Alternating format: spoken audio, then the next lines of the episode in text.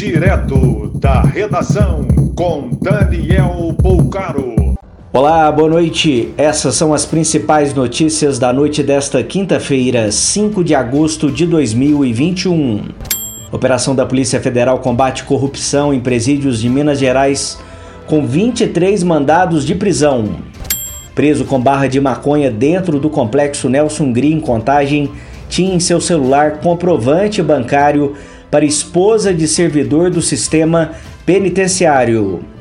A Receita Estadual de Minas Gerais também realizou operação nesta quinta-feira contra fraude em licitações públicas. O crime envolve a sonegação do ICMS na compra e venda de veículos. Os suspeitos tiveram os bens bloqueados. O prejuízo aos cofres públicos ultrapassa 30 milhões de reais. Paciente conhecida como Clarinha, em estado vegetativo há 21 anos, em hospital de Vitória, pode ser menina desaparecida quando passava férias no Espírito Santo. Ela foi atropelada por um ônibus em 2000 e novos testes indicam que ela pode ser criança desaparecida em Guarapari em 1976.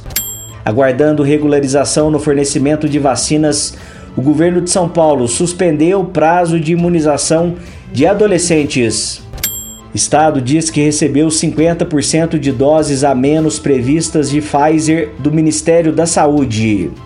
Um sargento do Corpo de Bombeiros do Rio de Janeiro foi preso ao confessar que pilotava o helicóptero que caiu com 300 quilos de cocaína.